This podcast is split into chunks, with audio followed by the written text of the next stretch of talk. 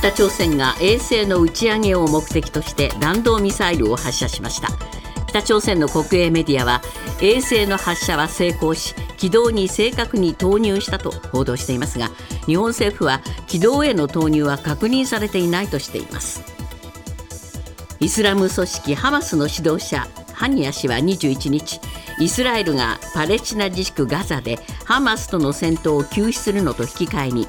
ハマスが拘束する人質を解放する交渉の合意が近づいていると表明しました。交渉はアメリカやカタールが仲介していてアメリカのバイデン大統領も20日合意が近いと明言しています。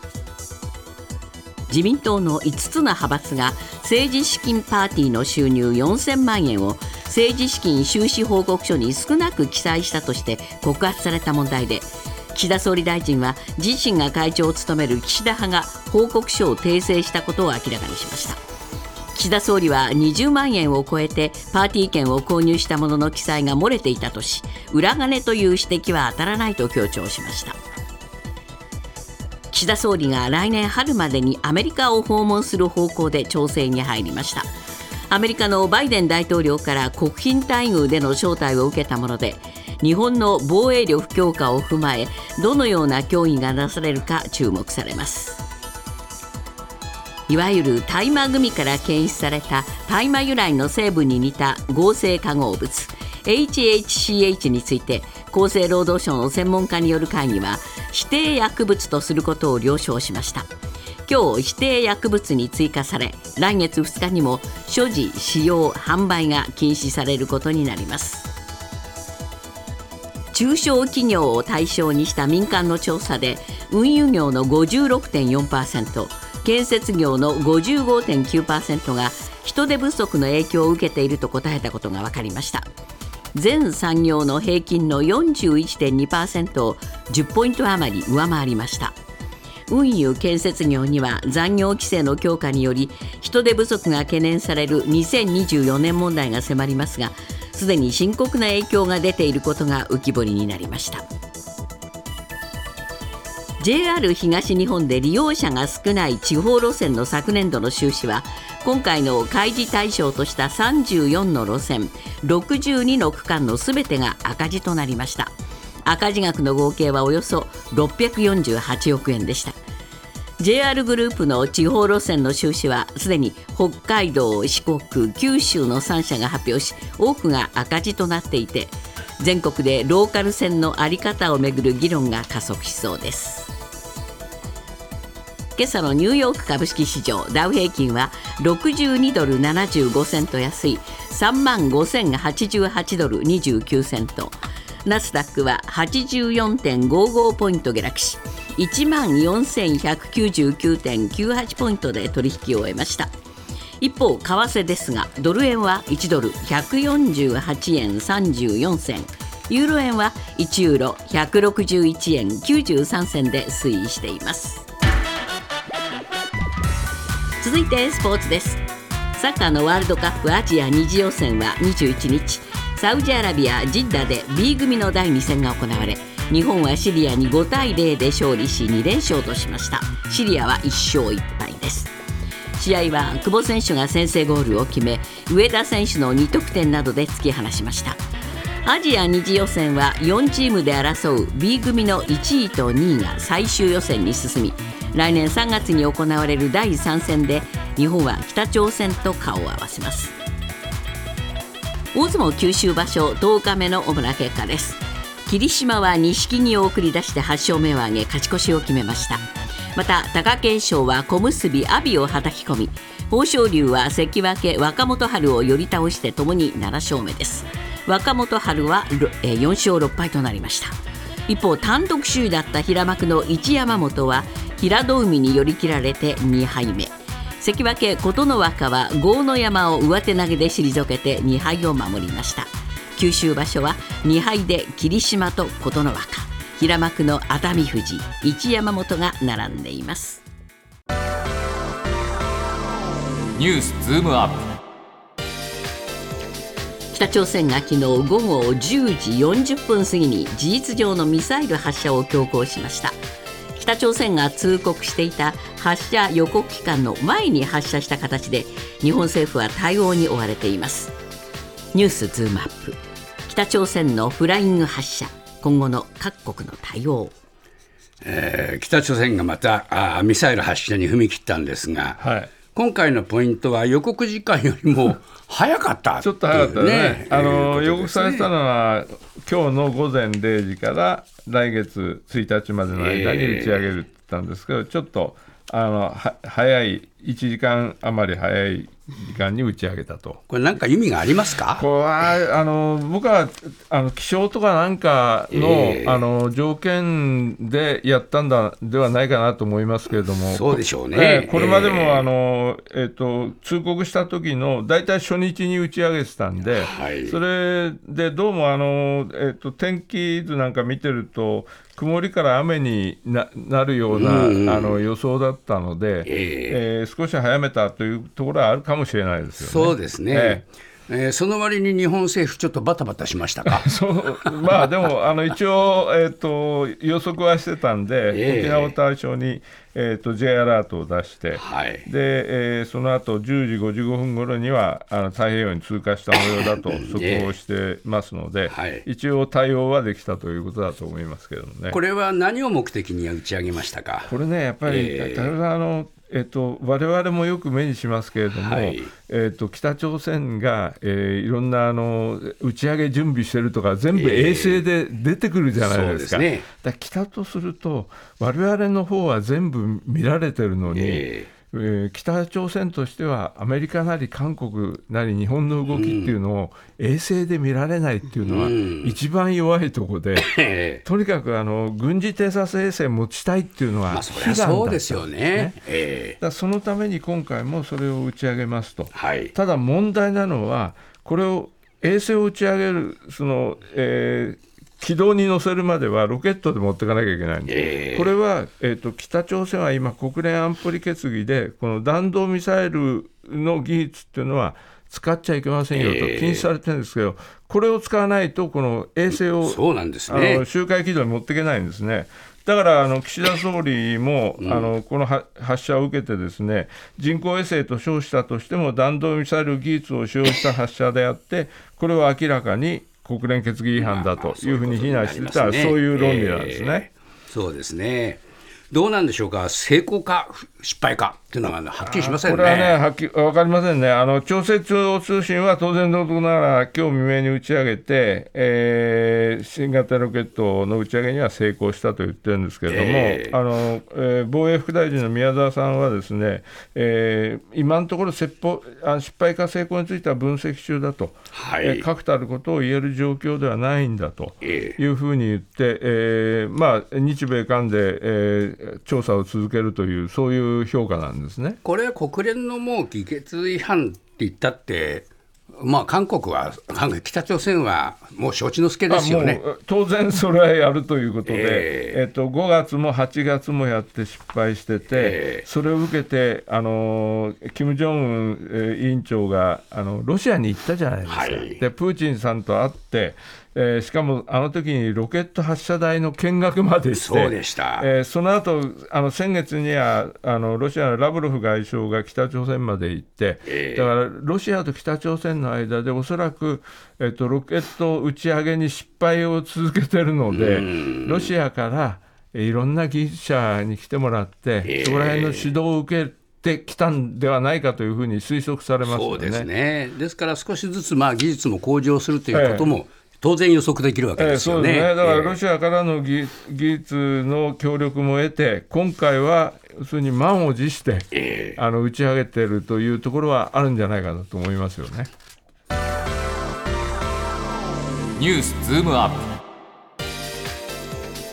パレスチナ自治区ガザを実効支配するイスラム組織ハマスに拉致された人質。およそ240人の解放交渉が大詰めを迎えている可能性が出てきました。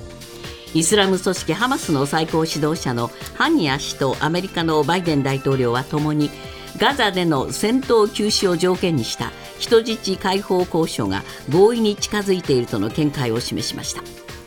ニュースズームアップ。大詰めを迎えたとみられる人質の解放交渉しかしイスラエル軍による攻撃の被害は増すばかり。まあ、人質をなんとか解放しようじゃないかという話が、双方から出てきたということですね。まあ、すねこれは伊藤さん、どういうその意図なんでしょうか？これやっぱりあの、えーと、イスラエル側とすると、えー、やっぱりあのたくさんの人質が捕まえられている状況では、えー、とにかくハマスの壊滅ということで、今、軍事作戦やってるんですけど、え。ー、非常にあの作戦自体は難しくなりますよね、ええ、ですから何人でもいいから減らしたいという、うん、イスラエルがそういう要望もあるし、あとあのネタニヤフ首相としてみれば、今、イスラエル国内でやっぱり人質の家族の人たちから、ものすごく突き上げ食ってますよね、もう1か月以上も捕まったらなんとかしろと、このやっぱり国内世論に対して、なんとかやっぱり彼も答えなきゃいけないという、こういうところに追い込まれてるって、こういうイスラエル側の事情があり、それからハマス側としてみれば、やっぱり自分たちの食料とかなんかも厳しい中で、200人以上の人質をこう抱えてるっていう、この重荷ね、だからこれが例えば100人に減ったら、なんか効果が違うのかというと、別に200人抱えていく必要はないというところの判断はあると思うんですよね。双方にやっぱりこうもう人質が重荷になってきたというところはあると思います、ね、ありましょうかね。これが、まあ言ってみれば、一時的休戦ということになるわけですね、今だから進んでるのは、これはカタールとアメリカが仲介してるんですけれども、あのえーと、50人から100人の人質を解放すると、えーえー、その代わり、えー、戦闘行為を5日間休止すると。はい。そして、えーと、イスラエル側はあのパレスチナ人のあの今、イスラエルに捕らえている、えー、女性とか子供を中心に、まあ、これ人数分かりませんけど、300人ぐらいをあの解放すると、こういうディールを今やってる最中で、えー、とハマスの最高指導者のハニヤ氏っていうのが昨日あの記者会見で言ってるんですけれども、えー、とハマスが拘束する人質を解放する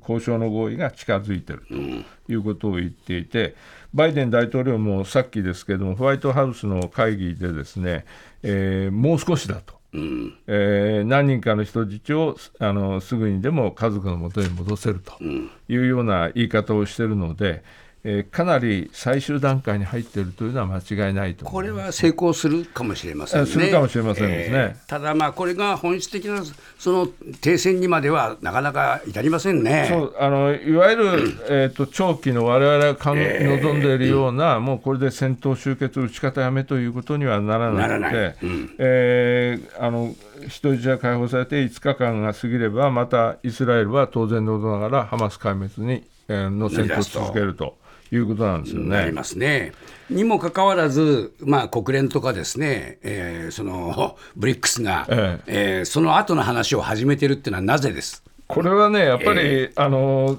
当然、戦争終わったかところからその話を始めたんでは遅いということは一つありますし、えー、それからやっぱりなんかやっぱり前向きに動いてるぞというところを、特にあの国連のブテレス事務総長とすれば、うん、えっと、今、戦闘をやめさせるのに対して国連は非常に無力ですから、うん、そういう中でやっぱりなんかあの前向きな動きをしているというところをあの国際社会に見せるというところはあの必要なんじゃないかなと思うんですよね。これ、イスラエル側に戦闘の疲れっていうのが見えてるっていうことはありますか、えー、っとね、先週もちょっとお話しましたけど、イスラエルはやっぱりあの、えー、っと300人以上の予備役を動員して、えー、イスラエル経済はほとんどあの止まってるというか、かなり、えー、あの経済力が落ちてるんですよね、はい、でこれがもう1か月以上続いてるというのは、イスラエルにとってもそんなに長くはこの状況は続けられないところに追い込まれてると思いますね。うことは、まあ、そう長くは続かないかもしれない。あの、うん、何ヶ月もっていうのは、もう、うん、僕はえあのイスラエルとしては無理だと思います。そうですですから、ここの5日間止めとなり止めた後、えー、あの人質も少なくなったしということで、えー、えかなり最終的なあの構成に出る可能性はあるんじゃないかと思いますね。国会では昨日衆議院の予算委員会で2023年度の補正予算案に関する実質的な審議が始まりました。野党側は自民党の政治と金の問題を追及しましたが岸田総理は防戦に追われ裏金の存在を否定するのがやっと。答弁に立った閣僚からは答弁拒否など明確な回答は得られていません。ニュースズームアップ。自民党派閥の政治と金問題。追及受ける岸田政権。しかし明確な回答は得られず。まあ国会はどうでしょうね、岸田さんの結局、答弁能力が問われちゃったっていう形になりますか？私も昨日あの午後のあの野党とのやり取りはちょっと見てましたけども、えー、なんかすごくあの熱量に乏しい答弁だなという感じがしますよね。ね。えー、あのまともに答えてないという、ものすごい守りを固めてるなという感じがしましたね。はい。でこれ、岸田さんだけじゃなくて、ですね出てくるその与党の人たち、みんなそうなんですよね。いやそうなんですね、あの昨日は、まあ、今回あののあの国会でのテーマっていうのは、一つは政治と金の問題、それからあの政務三役かなんか不祥事を起こしているこの辞任ドミノの問題、それからあの経済対策としてのあの定額減税についての問題、まあ、この辺が大きな柱となってるんですけれども、はい、昨日あの割と集中的に議論されたのは政治と金の問題で、あの自民党の各派閥がですね、えー、パーティー券の購入であの得たお金をきちっと申告してなかったんじゃないかと、えー、この点、疲れたんですね。でそれぞれの派閥のあのまあ、言ってみれば、事務総長と呼ばれる、その会計の責任者を仕切る人たちっていうのは、まあ、閣僚クラスでみんな並んでるわけですから、はいはい、えー、岸田さんを含めてあの、みんなそこに質問が集中したんですけれども、それぞれ答えはほとんどあのゼロ回答みたいなもんです、ね、これはもうだけど、見え見えじゃないですか、まあ、そうなんですね、そうしたらどうでしょうね、腹くくって、もうまずいことはまずいと言ってしまう方がすっきりすると思うんですけど、なんでこんなにみんな、その未練正しいんですかね？これあのまあもともとだけど、その政治資金規正法っていうのは、非常に曖昧な法律で、えー、とにパーティー券の購入してもらうのはいいんだと、だから20万円を超えた大口の人に人なり組織についてはそのあの購入者をきちっと収支報告書に記載しなさいよと言ってるんだけど、今回問題になってるのはこれの記載漏れがかなりあると。これはあの、えー、自民党のその安倍派を筆頭に5派閥で合計であの平成30年から令和3年までに大体4000万円ほど少なく記入してるんじゃないかと、でこれは裏金に使われてるんじゃないかという、こういうことをあの立憲民主党は指摘してるわけですね。で岸田さんはあなたはあの岸田派の会長なんだから、これについてどうなんだと言ったら、えっと、この指摘を受けている収支報告書を派閥としては訂正したと、うん、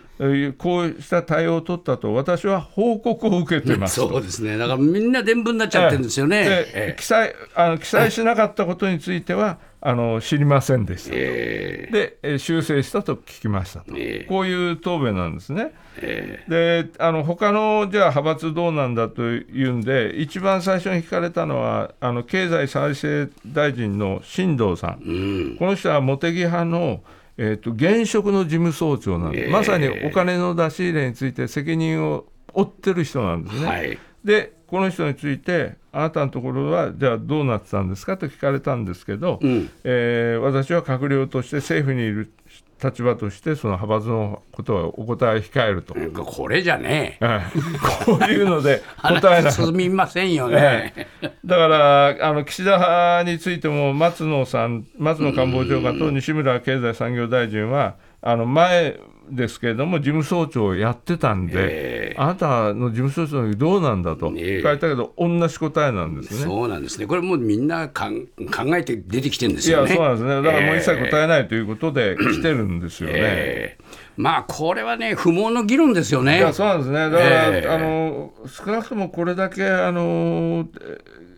政治資金規正法に絡んで、ですね非常にあのパーティー券というの不透明なことをやってるということを指摘されてるんであれば、少なくとも僕は総理は政治資金規正法自体のあの改正とかなんかについても検討するぐらいのことはね、少し踏み込んで言わないと、これはちょっと、話がもう進みませんもんね、ね。もう時間の無駄みたいに見えますよね、うん、国会がね。こんなことやってると、本当に政治不信、さらに広がっちゃうんじゃないかというふうに思いましたね。